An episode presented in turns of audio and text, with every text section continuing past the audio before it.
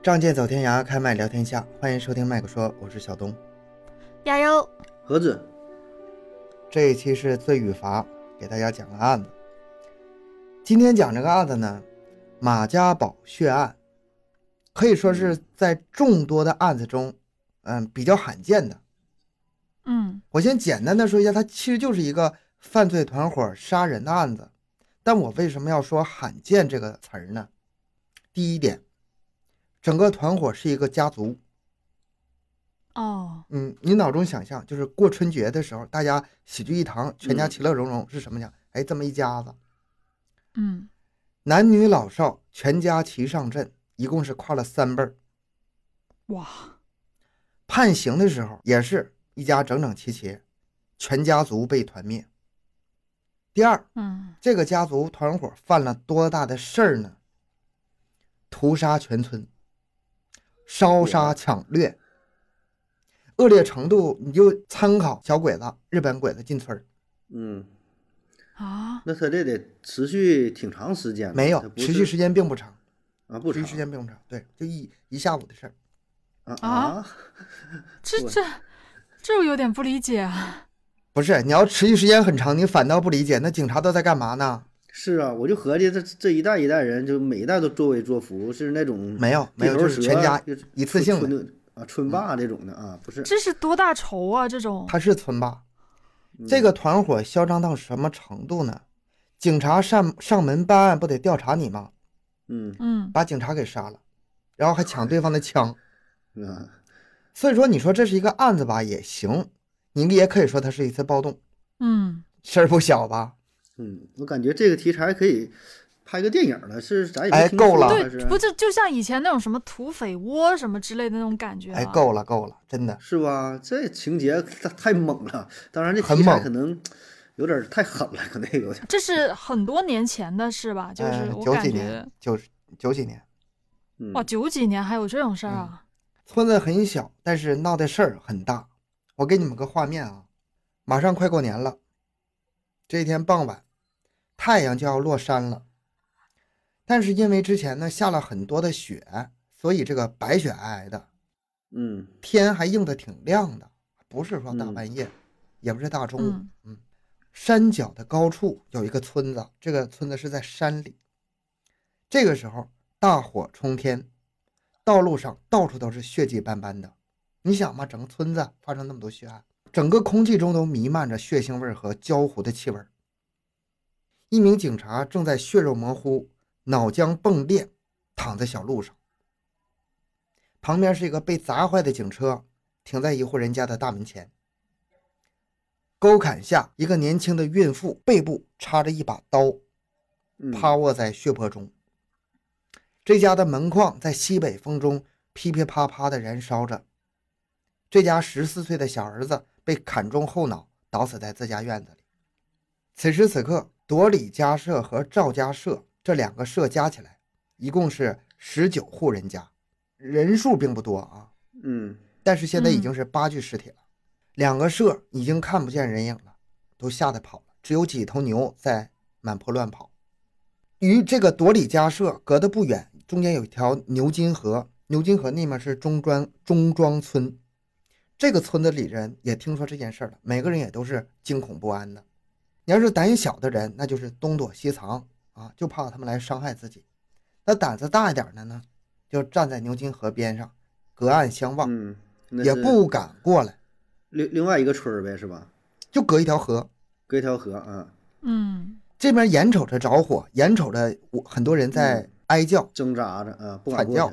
不敢过来救火，也不敢过来救人，不知道这个罪犯什么时候就过来就砍自己一刀。所以说，这个案发现场可以说是触目惊心，非常恐怖了。嗯这案子发生时间，你要说远呢也不远，一九九六年一月二十五日，那时候是腊月初六，马上过年了。地点在哪儿呢？甘肃省临夏回族自治州和和正县马家堡乡。这个乡后来在两千零一年的时候已经撤乡建镇，现在是马家堡镇了啊，但当时还是马家堡乡。我跟你们详细说一下这个案件的这个经过啊。好，这天凌晨的时候，啊，下了一场小雪。早上六点多的时候，天色呢还没完全亮，有点夜色呢。和正县马家堡乡中庄村的回民们，在清真寺做完礼拜之后，就沿着各自的这个小道回家。而这个马占彪，他是这个中庄村的，他就发现自己家的牛圈呢，院墙被扒开了一个豁口。哎，他顺着豁口往里一看，牛没了。开在自家院内的这个牛圈门，这是关的好好的，但是这个墙已经破了，这说明什么呢？这贼是破墙而入。嗯，哎嗯这个马占彪一看，这牛丢了，这这也是大事儿啊！马上找村长来，您您看这怎么回事啊？这村长年纪大，经验丰富，一看，你这是遭贼了呀！而且呢，发生的时间不长啊，而且对你家非常熟悉。这马占彪一一看着急了，不行，这牛我得找回来，咱们找他去。拉上自己儿子就去想找这个牛。这村长赶紧拉住他，等一下，咱们再嗯找个人，咱们一起去找。那找谁呢？他说想找那个马局长的大儿子。马占彪一听就明白了，这个马局长是当时他们那个那临夏州公安副局长，呃，叫马特的啊，这是整个案件的一个呃最主要的这么一个负责人。这个局长呢，虽然已经进城工作多年了，但是老婆孩子一直在农村老家呢。他的儿子呢，现在就在这儿，马小虎，二十二岁，把他叫上吧，这心里能踏实不少。这个老村长心里已经隐隐感觉到这事儿不简单了啊，嗯嗯叫点这么狠人。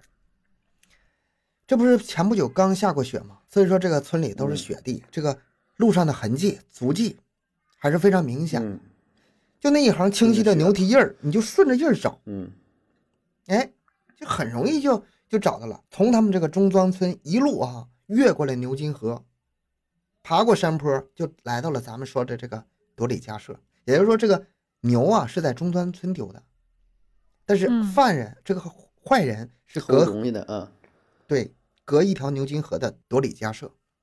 哎，就这样，马占彪父子再加上村长，再加上马小虎，五六个人吧，顺着这牛蹄印儿就来到了村民家里。这个村民呢叫马朵撒，他是这个家里的老五，咱们以后就叫他马老五。嗯。这偷牛的这个嗯。犯人，他们到他家门前的时候，这个牛蹄印儿没了，因为这个门前的雪已经扫了，对，不见了。咱们也不卖关子，他们没找错哈，他家就是偷牛的这个人，后面的一系列人物名字不好念啊，就是咱们就按这个毛老几毛老几念，这里面是马老五偷的这个牛，他是这个整起案件的导火索。那就得上前问呢。村长就跟这个马占彪说：“你叫门吧，太师吧，你说话客气点，小心点，知道他家厉害，不好惹。十里八乡的都知道这家人不好惹，平时就是横行乡里，无恶不作的。这马占彪他虽然是这家牛丢了，他也害怕，他就战战兢兢上前去叫门，半天没有声，哎，他又叫了几遍，哎，可能叫时间长了，里面人烦了，这大门就打开了。开门的是谁呢？是一个敦实胖壮的一个回民老汉，开门就没好气儿，大清早的你们干啥呀？嗯这个人是谁呢？是马老五他爹，整个家族的就是最头的那个人，老老头儿。嗯全名叫马海毕布啊，这名也不好念。咱们，呃，他有个外号，人们都叫他大罐子啊。这个家族的爷爷辈儿，咱们就管他叫大罐子，就记住是老头就完事儿了。嗯一看是长辈啊，这个马占彪就满脸堆笑呗。哎，老爷子，这牛跑了，我来找牛。你看他这嗯说话非常圆润哈，他没说我家牛嗯丢了，是吧也？没说有人偷我家嗯牛。哎，这牛嗯嗯牛自己走丢了哈，自己可能误入你家，哎，看一看，对，意思其实非常明显。我知道这牛是你家偷的，但是这面子我得给。但是大罐子不吃这一套，不给面子，满脸凶相。嗯你们进来看看啊，要是找不着的话，我把你们头割下来。你说话就这么横。嗯这老头一亮相就是带着那个活阎王那个相啊，不是善茬啊。嗯村长嗯有点害怕，村长经验非常丰富啊。他不是带着五六个人吗？在门口，这时候刚嗯叫开门嘛，他没敢往里进，嗯就是在大门外头趴着门往里一看，形势不对，嗯，大罐子五个儿子都已经成家了，都在家呢，而且还有几个年轻气盛的孙子，那嗯，一一院子全都是大老爷们儿，全都凶神恶煞的。正搁那块儿烤牛正烤牛肉那个那块儿。那倒没有，他们就是凶神恶煞的站在院子里面，有的嗯披着这个蓝色的棉大衣，有的人嗯。倒背着手，哎，嗯。倒背着手，好像就是手里有什么家伙事儿似的，藏在背后。这村长心里一惊，不行，我 我这么进去啊太危险不。能进去，不能进去，他脑瓜反应贼快啊，他转身就训斥来那帮人哈，说：“你们跟着看啥热闹啊？走，都给我回去！”就他那意思就是啊，人虽然是都是他带来的，但是看形势不好，就马上不承认了啊，就是好像就他跟马占彪两个人来的，其他人都是看热闹的。你要不嗯对吧？带一大堆人上人家门，那不是找事儿吗？嗯啊，嗯嗯嗯反应非常快，把局势先缓一下，这几个人一马上就明白他意思了。行，咱跟着走。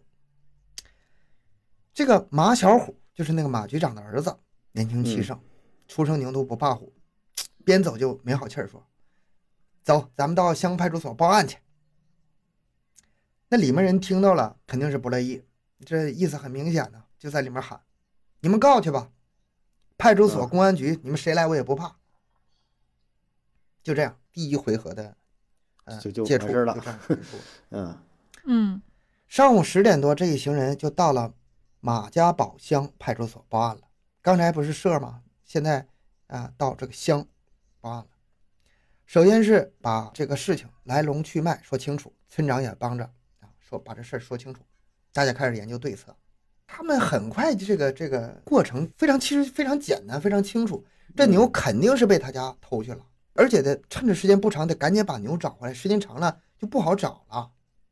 而且那牛啊，长得非常大，少说得值一千六百多块钱，按照当时的嗯市场价，一九九六年，嗯所以说这钱他肯定就不能就这么算了，太大一笔钱了。但是难点在哪儿呢？当时这个乡的两个所长，一个呃正所长老罗，还有一个副所长老马，都知道这不是一块好啃的骨头，以前没少接触这家人，都办过类似的案子，可以说是这家人呢劣迹斑斑，整个村子都被他们搅得鸡飞狗跳。以前吧，犯啥事儿呢？比如说四处借钱不还，谁敢上他家门要账，那就给你打回去。不讲理就是，嗯，就这么横惯了。牲畜呢，也不是说这家牛不是第一次偷啊，之前已经偷了不下十几头了，哦甚至这个副所长老马家的岳父也丢了六只羊，也是他家偷的，当时也去他家去找去，人家不承认，也没也没招儿，没有证人，嗯。谁都不敢作证，谁作证就怕报复，而且是真是报复，所以说很多积案就没有结果。两个所长都知道，这个朵里家社一共是十九户八十七人，但是大罐子家族有多少人？有八户三十七人，嗯十九户他家占了八户，八十七人他家占了三十七人，就是说人口啊，将近全社一半了。嗯咱们知道，在农村哈，这个谁家人多，尤其是男人多，人多势众啊啊，不敢惹要不然都是都还生儿子呢，对不？你家里边一出来五六个大小伙子一站，那气气势不一样啊。确实不一样。所以说，当地群众是敢怒不敢言。那这次啊，两个所长下定决心了，你们敢不敢作证？嗯你们只要敢作证，这事儿我们非管不可。这案子已经积压很久了，我们终于有机会把这个案子了结了。但是分析一下形势，目前就这个形势来说，他们几个人上门的话，人手不够，得搬救兵啊，去找支援呢。而且为了稳妥起见呢，他们都不敢，就是他们那时候电话也不通，就是完全是嗯靠人去现场去报案去。去现场报案呢，还不敢大张旗鼓的去，还兵分几路去的，嗯缩小目标嘛。马占彪父子和这个副所长老马分两路到县局报案，请求支援。然后呢，老罗啊留在派出所，这是所长。然后村长呢返回中庄村啊照应。这是他们这头，划分两头。马家堡牲畜市场上，那大罐子那个刚把这来人给轰走，就卖去了。他在那儿大声扬言呢，啊，说嗯到我家找牛的那几个人，我都得给他杀了。他就已经扬言要杀人了，嗯他眼里已经透着杀机了。听到这话的人呢，都面面相觑，不敢吭声。年纪大点的生活贩子们都知道啊，这大罐子他爹当初就不是一个呃善茬，当年就是一个偷盗牲口的老手，啊，解放前这这是家传的。解放前被这个西北军阀马步芳还抓过，在城里还坐过牢，快死了才被抬回去。哎，没想到这个传统现在就被这帮子孙们吧又继承下来了。有胆大的还在这底下应和呢，说：“哎呀，阿爷呀，他们都管就是长辈叫阿爷嘛。嗯听说人家到县里去告去了。”这大罐子一听县公安局来，那也是找死，那我也不怕，就这么天不怕地不怕，我就这么横啊。嗯他回去呢之后碰了他的二儿子和四儿子啊，咱们叫他马老二和马老四，他就开始气急败坏了，说县公安局可要来人了，你们兄弟几们几个呀，通个气儿，咱们早想办法。这个时候他们就开始做准备了。一会儿功夫，大罐子大罐子老伴儿啊，咱们叫他老太太，还有五个儿子，啊，马老大、马老二一直到马老五，还有几个儿媳妇儿，他不都成家了吗？嗯嗯。嗯，这几个儿媳妇儿都没闲着，都做准备了，还有四个十八九岁的孙子，第三辈儿，嗯。这后面都是动手的，就是重要参与人员，还有几个侄子，他这家人口确实多，这就呃十几个人的规模了，都已经统一好了，准备开始暴力抗法。那边两路人马都赶到县公安局，然后怎么报的案，怎么计划，怎么克服困难，怎么安排人手过来，咱们不细说了。总之，县公安局侯维正副局长带着两个干警再加司机，一共是四个人。我为什么要把他名给带上呢？因为这个后面他牺牲了嗯啊其他警察我没说真名。然后再加上这个来报案的这个副所长老马，一行五个人就来到了马家乡派出所。五点多的时候，汽车没熄火，然后只是鸣了鸣喇叭。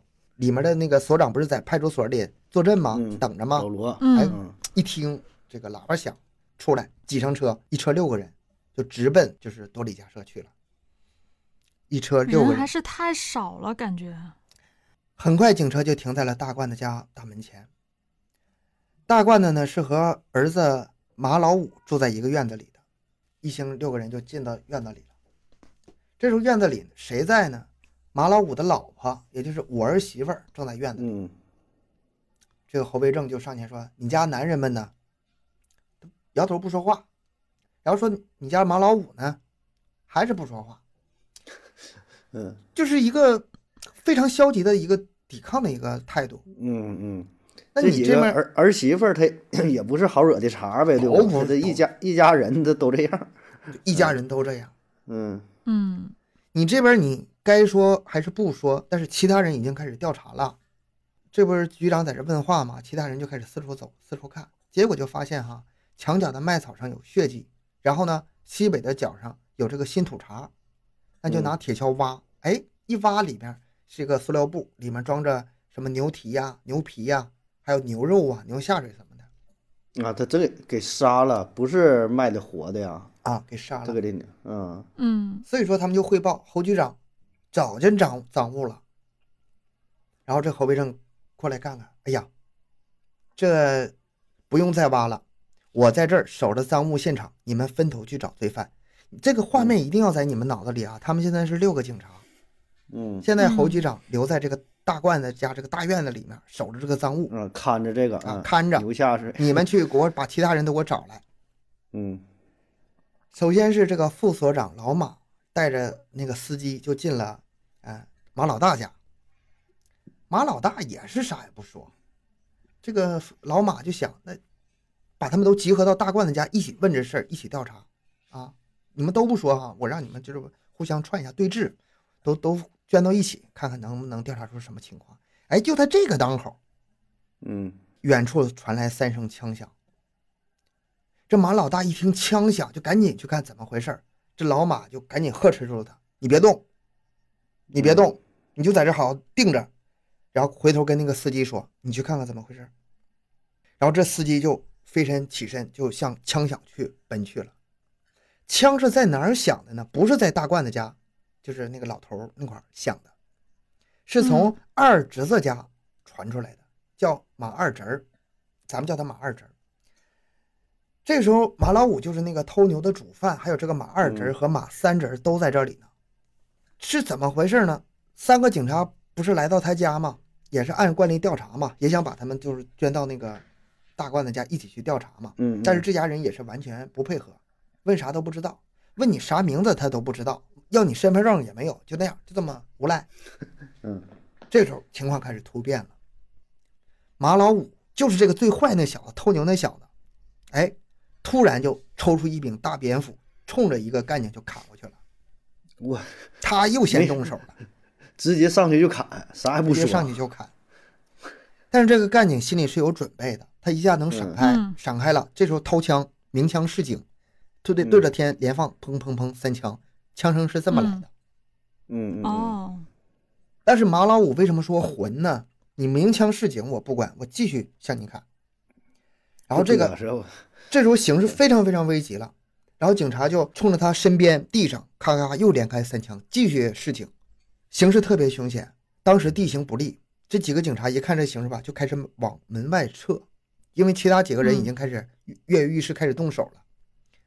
其中一个警察，咱们叫他老罗啊，年纪大了点儿，跑得慢，就被追过来的这个马二侄儿一棒就打在胳膊上。你就是我所提到的所有人吧，你不用考虑谁谁最重谁最轻，哪个他下手都特别黑，随便挑这一个下手都特别黑。我那这上去啊，直接给他崩了！我靠，这真是也对啊，为什么老是，是示警呢？他也不保护一 下这是最开始，这是最开始阶段。嗯，也没合后来那个枪也没少打，也打中犯人身上了，他没少打。然后那个马二侄不是一棒打在他胳膊上吗？他手上的公文包就飞了出去，人也倒在地上。他年纪有点大了，哎，马老五追过来朝老罗就砍。万幸的是，他用力过猛，那个斧把就闪折了，那个斧头就嗯飞出去了，没砍着，掠着他头砍过去了，但是没伤着他。老罗一看这机会，趁机就爬起来，接着往前跑，但是没跑几步，被马二侄赶上来，一棒击中头部，跌倒在地。接着又被马二侄腿部连击三下，随后赶来的马老四一棍打在他左耳上，耳垂撕裂。哎呦我这老罗是不顾一切的，就是拼命往起爬，不顾一切的就朝那个邻村赵家社那个老百姓家跑出去。他算是跑出去了。嗯哦，还好没没没没死是吧？与此同时，刚才鸣枪的那个警察从另一个方向也往那个乡政府跑，这是回去找援援兵去了。后面就是马二侄啊、马三侄啊，还有什么孙子辈儿那些五个人，拿着棍棒和铁锹就在后面追，打中了两棍子，把他帽子也打飞了。但是这警察呢，身体素质比较好，平时训练有素的，嗯嗯跑掉了，跑掉了。那边那个司机不是赶过来看情况吗？嗯，过来一看，这情形势就不对，形势不对，嗯赶紧也往那边跑。这不是已经乱作一团了吗？那那面大冠的家怎么会怎么办呢？那边消停了吗？没有。听到枪响的同时，这边也动手了嗯了啊！不只是这两个院子，其实就是他家不是好几个院子，四五个院子吗？所有的人其实同时都行动了，在他们院子里行动，没在他们院子里往这院子里奔，也过来了，早就有所准备。侯维正这个副局长，呃，和这个乡的副所长老马，这时候他俩在这个大罐子家院里，对吧？这老马看这个司机出去了不回来，挺挺着急的，就想去看一眼。哎，就这么个空档，待在院内的马老大就把那个年过半百的侯维正拦腰抱住，把他摔倒在地了。啊，大罐子的老伴儿就是那个老太太，拿啊着菜刀就出来了，朝着他脸上就砍。这老太太也够猛的呀！我去，哎呀，这老太太可猛了，后面还有呢这老太狠了，这老太天太。啊！朝这个局长脸上就砍，当时那个鲜血就喷出来了。刚才老马不是看一眼司机怎么回事吗？这时候回来了，一看这情况，哎呀，这对我们局长下手了。他赶忙就上去抱住这个马老大的脖子，这老太太又拿菜刀砍这个老马的后脑，连砍两人，老马也流血倒地了。这老太太太狠了。嗯，哇，毛老大又捡起这个院内的木棒，朝着这个老马猛打。其他几个女人也不擅长，马老五的妻子就是我儿媳妇儿呗，嗯，和马嗯二侄儿的妻子，就是女女眷也都出来了，拿着木棒就朝这个老马身上打。也就是说什么呢？这个副所长现在被三个女人再加一个马老大在追杀，这是什么家庭的？这太恐怖了吧？几个人围着马老大打的时候，这时候侯维正副局长他那头不就是得出空了吗？他就赶紧嗯往去爬，踉踉跄跄的向院外的警车方向就跑。老太太一看不行，你想跑不能让你跑，拿着菜刀就追呀、这个时候，马老五赶到了，从后面追上这个侯维正副局长，朝他后脑就是一斧。侯维正是拔出手枪的，但是刚嗯拔出手枪呢，就被他一个孙，就是马马家的一个孙子上前抱住了。这个枪响了，也击中这个孙子的小拇指了，击中了。打着了还，嗯，但是呢，也是被男男女女啊六个人摁住了。啊，那么多人围住，枪来不及，那时候打枪了，已经来不及了。从自己家赶来的马老二过来，就把侯维正给压住了，拿过这个老太太递过来的菜刀，就朝这个副局长头部就砍。直接就，这虽然同时另外几个警察也在被追打，但是老局长这边也得救啊，拼命得救啊。其中一个警察小郭，好不容易脱开身，就跑来援救这个侯局长，但是被马老二上前截住，啊，两拳把眼镜击飞。又是一大堆人，有男有女的，有树杈子，有木棍，有拿扁担的，把这小郭给打昏过去了。副所长老马算是勉强支棱出来了。一边大喊“不要打了，再打就出人命了”，一边招架就往起爬，冲出来乱飞的棍棒，朝着大门外往坡下跑。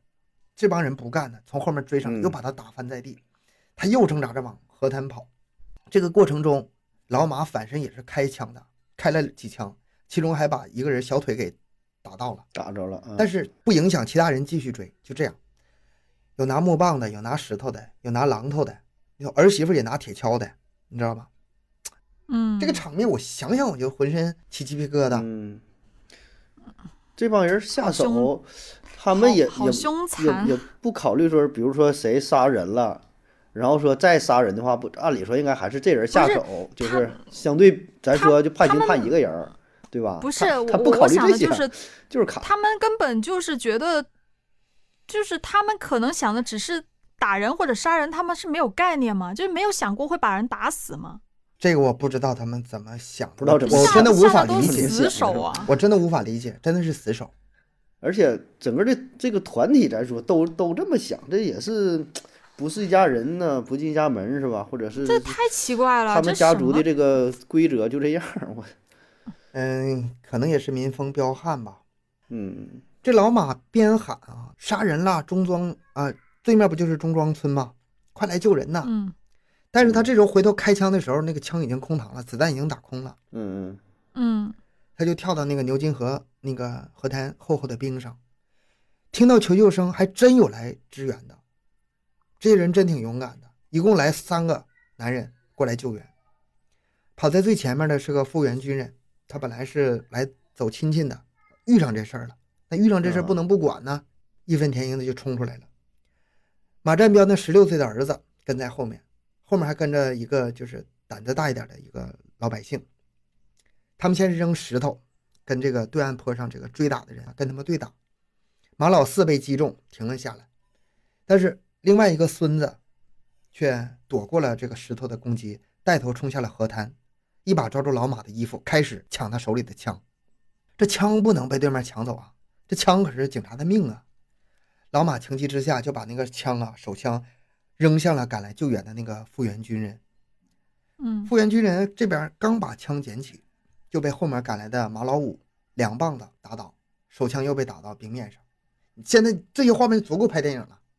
是啊，这嗯太太激就是烈了，电影是吧？电这在影画面啊，就是嗯孙这个孙子呢，这个手枪抢走了，抢走之后呢，但是没有子弹，他就压住这个老马，开始抢他这个枪套上的子弹。老马就死死的保住这个枪套，不能让他把子弹抢走。但是没用，随后赶上了那几个人，还是用石头把老马给砸晕了，把这个枪和子弹全抢走了，抢然后往这个家的方向退去。嗯，复员军人刚才不是被打倒了吗？现在也是好不容易爬起来，赶紧跳下河滩，把这个啊、老马背起来，往这中专村，就是往反方向跑去。嗯，老马算是被救。回来了，不容易，这是。一会儿暴徒返回的时候，那个侯卫正局长还在那个警车附近在那躺着呢。这时候意识已经非常模糊了，还在那呻吟呢。这大罐子说：“这个人咋还活着呢？把他杀掉。”马老大上前一斧，然后大罐子呢又朝腰部补了几下，就这样，就是五十多岁的这个侯维正副副局长就脑浆崩裂，结束了，再也再也不能动弹，牺牲了。他们把这个侯维正的手枪抢走了，把他身上的这个咖啡色的呢子大衣抢走了，五百块钱的现金翻走了，工作证抢走了。马老三还把这个他腰上的皮带抽走了。接着，这个丧心病狂的暴徒们又开始用石块、斧头朝着警车一顿乱砸。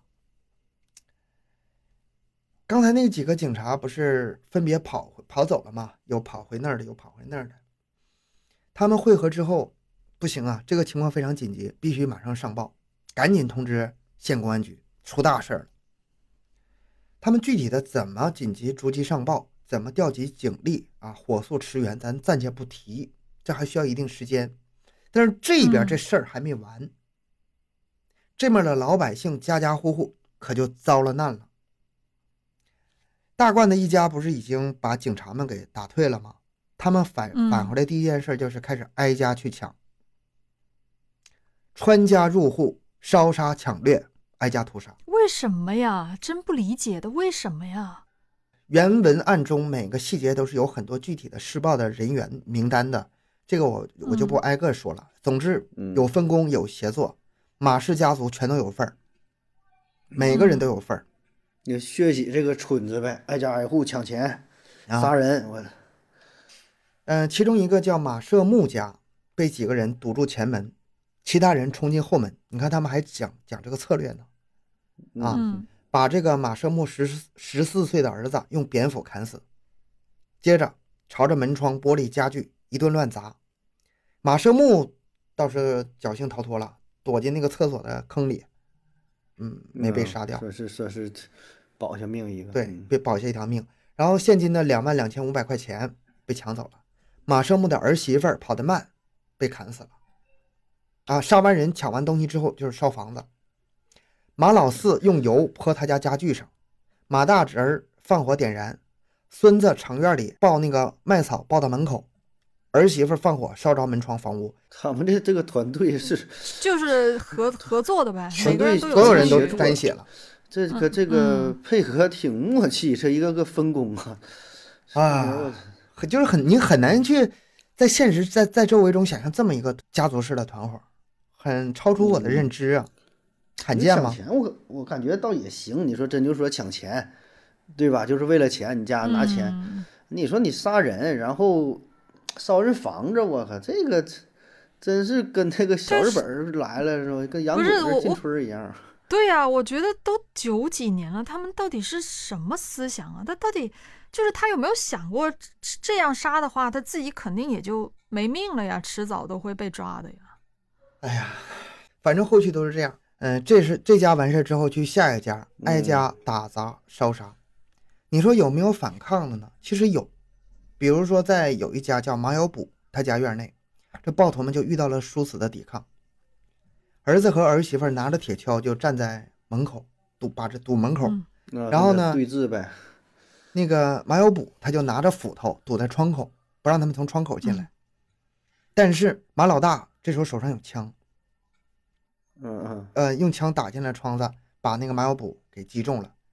马老二呢也扔进斧头，也扔也砸在他头上，就这样，这家也沦陷了。我这太太猛了！你说一个村儿，这这整的，整个朵里家舍啊，打砸杀杀之后，已经就是洗劫一遍了，该烧的也都嗯烧了。这时候呢，他们有了新的安排，怎么安排的呢？整个家族的老弱妇女，你们先跑，你们先逃。五个兄弟呢，还有还有点事儿没办完，等会儿再走。什么事儿呢？他们觉得钱不够，准备上集市上再抢一批呃钱之后再跑。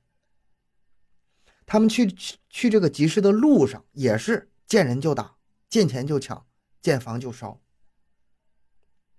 啊、但是、啊他们也也是有想法，他们是想抢完钱还是想逃，也想逃跑是吧？但是得抢些啊钱再跑。嗯，嗯，那还是想跑路，还是有有点计划，对吧？嗯抢完钱，抢完钱想跑，嗯嗯嗯、这期间呢，有的家跑得快，你一踢开门吧，里面一个人没有，啊，有这样的。但是抢一家叫老赵家的时候，这暴徒们遇到了殊死的反抗。这老赵家呀，兄弟多，也大户人家，也大户人家，五五个兄弟？五六个人拿着棍棒铁锹，就跟这马氏五家兄弟死磕，代价呢非常的大啊！老赵家死了一个人，有六个人受伤了，但是嗯，马家兄弟遭受了很大的打击，五个人都受到了不同程度的伤。就是什么呢？他们把他们家给成功保卫了，把这个马氏五嗯兄弟给打打退了，哦，而且呢，不只是打退了，这马氏五兄弟已经没法再继续后面的行动了，已经伤到这种程度了。就是伤的挺重了吧，已经。嗯，总之，马家堡集市抢钱的计划不得不中断，那只能打道回府跑家了。至此，这个暴行案件才算是结束。也就是说，老赵家以英勇的行动和惨痛的代价终止了恶行的继续。嗯，你听到这是不是有点有点热血的感觉？我听说我也不太理解这个这老马这几个人就不打他家呗，那么多家呢，还还偏得抢他家，你这这个硬茬是吧？碰上硬茬了。对啊，上来劲儿了啊，不服偏干你，是至此呢，这个家族一共杀死了公安民警一个人，就是刚才说那个侯维正局长，杀死无辜群众七人，重伤民警和群众七人，轻伤七人。咱知道轻伤也不是小伤啊。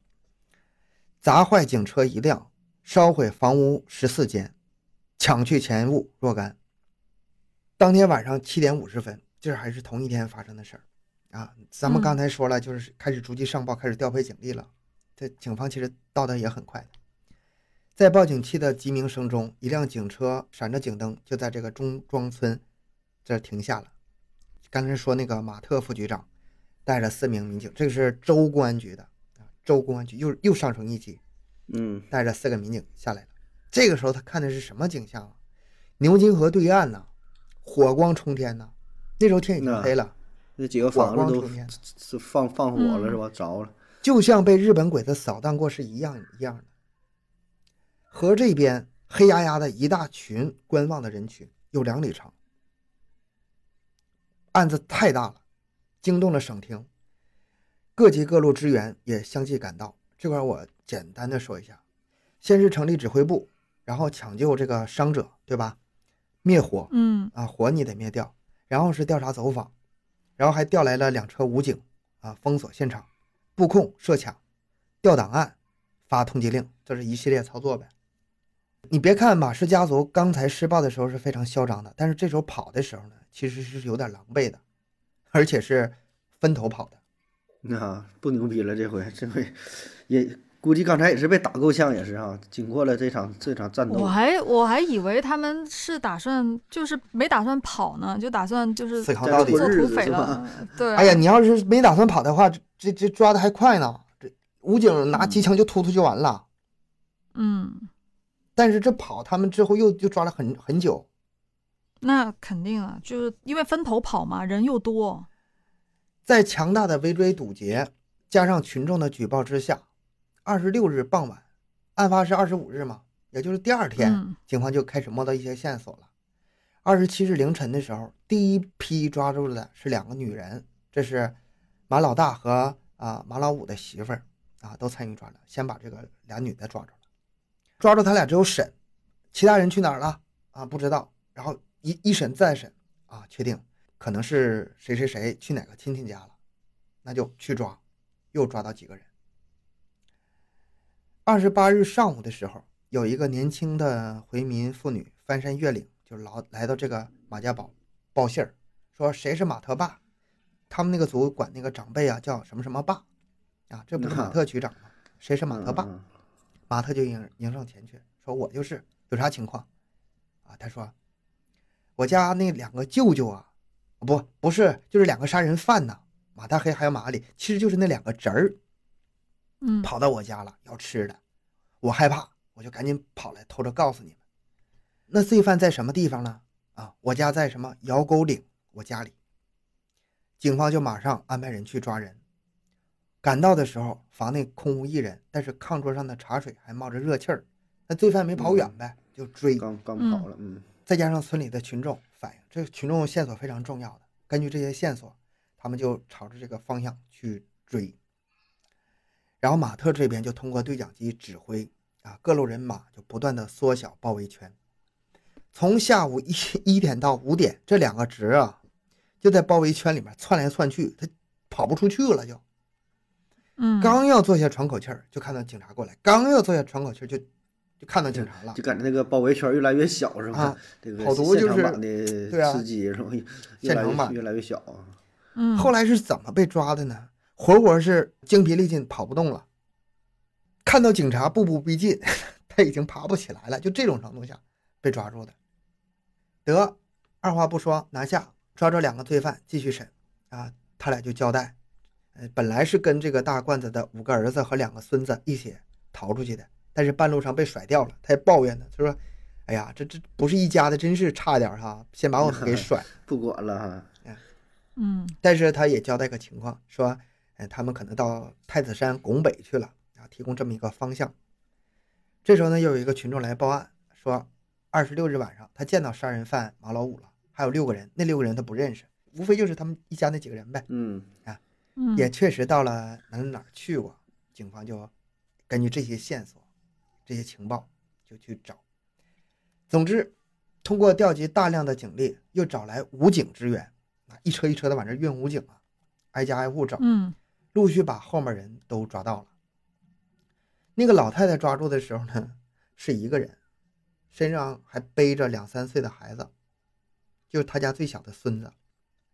嗯啊，那个大罐子就是那个老恶霸呗，老头儿呗，嗯平时横行乡里，但是最终的结局就是把子孙和整个家族带上了这个暴力抗法、滥杀无辜的绝路。在危急关头，把老伴儿和孙子也都给丢去了，啊，一个人跑掉了。自己跑了哈，他是最嗯狡猾的。这个六十九岁的这个老罐子啊，是在临夏县十六个乡跟这个公安干警就周旋了二十多天才落网。啊，他是到处跑最长的了，挺厉害，这头这老头是最有经验的。反反反侦探啊，最重要的七个人呢，被警方发现后呢，发生了枪战。马老大和马老二两个人都被打伤抓获了，其中的马老二重伤不治，当天夜里就死了，就算算是被击毙了呗。嗯二月一日中午，警方在围捕中抓获了一个孙子，这孙子抓的也是挺有意思。在那个曼路乡马村附近，有个群众举报说，哈，村里这草垛上啊来了一个人，一个外乡的小伙，他在那睡觉，村里人都不认识。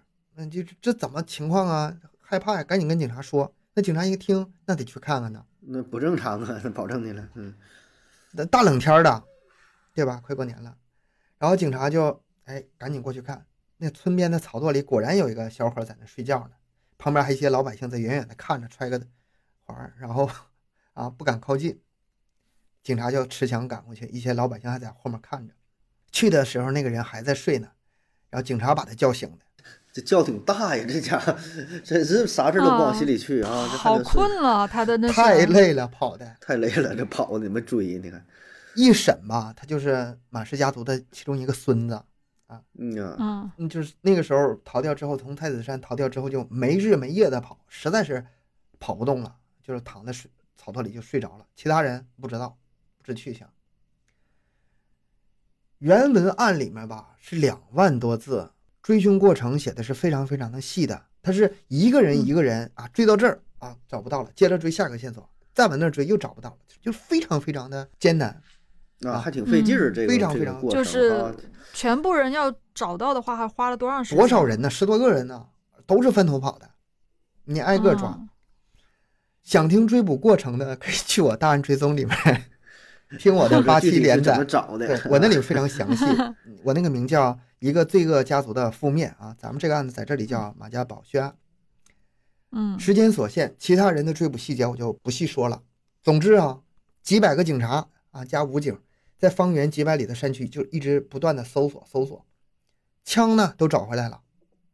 老马家人也是一个一个陆续到案，一共持续了多长时间？将近三个月。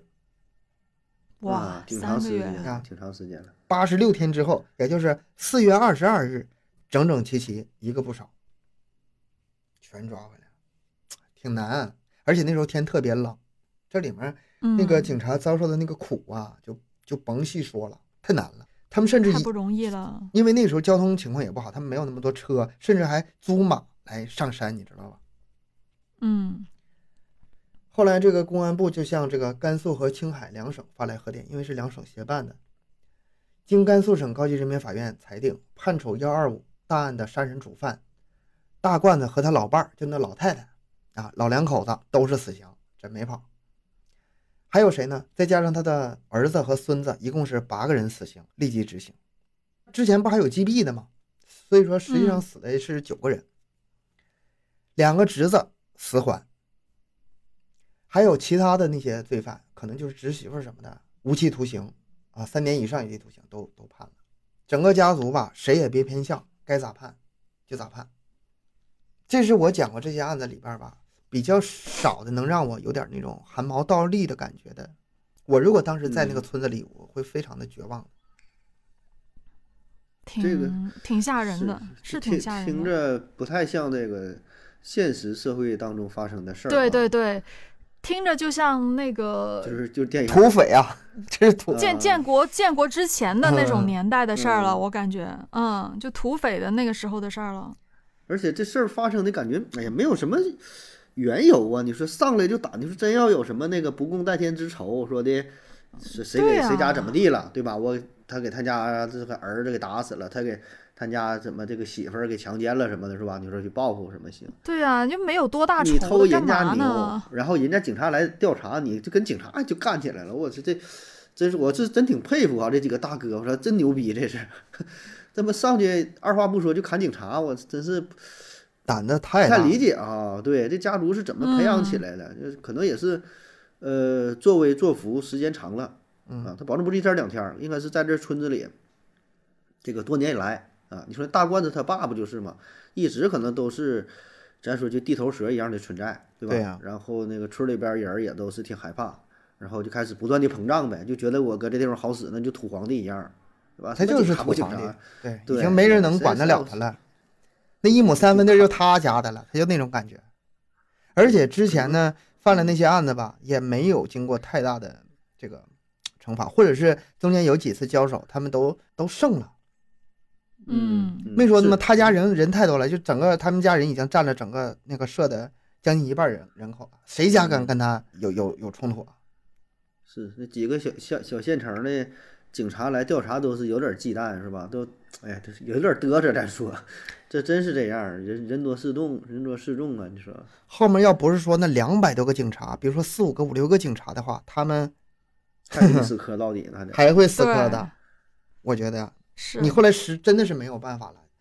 嗯，我是不太理解他们那个犯案犯案的当时那种心情。你说警察过来调查，他就把警察干掉了，干干完之后他还知道跑，就是我想着，你说他自己觉得自己是个就是土皇帝吧，土匪吧，最开始啊吧，他只是想横，他只是嗯横惯了，只是横，也没有想后来整这么大。他这个整个是过程，一点一点一点发展的。首先，他不是一下策划说就要杀人，他的那个心理啊，嗯我不能嗯怂啊！我们整个家族嗯任何一个人不能怂着，有有一点怂了，以后人家就欺负我们了啊！我们必须横，嗯就是把这个横立住了，硬起来，嗯硬起来。我不管你是谁来，警察来我都不怕，这样的话其他人更不怕了。但是呢，横了几下之后，这事儿就越来越大了，而且呢，嗯，这些男男女老少一起上阵吧，就杀红眼了。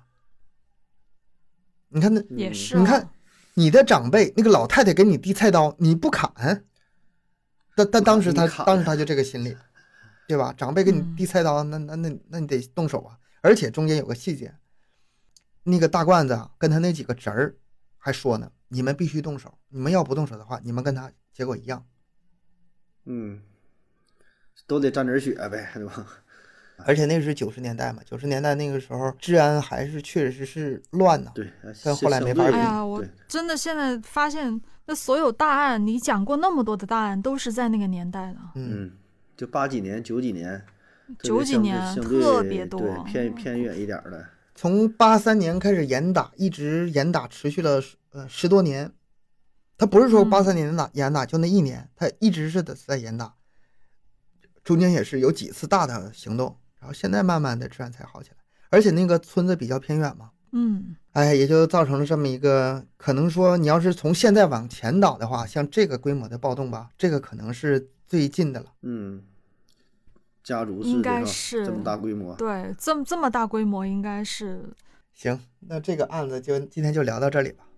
大家还有什么想听的，可以在节目那个咱们群里的听友知道我这人可听劝了，提到的几次 想听的题材，咱咱们都给安排了，是吧？包括嗯那个留言终结者呀，包括想听哪个电影啊，包括哪个嗯，案子，咱都安排了。你们想听啥，尽管留，没事儿。好，行，这期节目就到这里，感谢大家收听，欢迎大家多多留言、分享、点赞。节目更新时间是三七二十一，加听友群联系主播，商务合作可以关注我们的微信公众号“麦克说 Plus”。下期再见。拜拜。拜拜。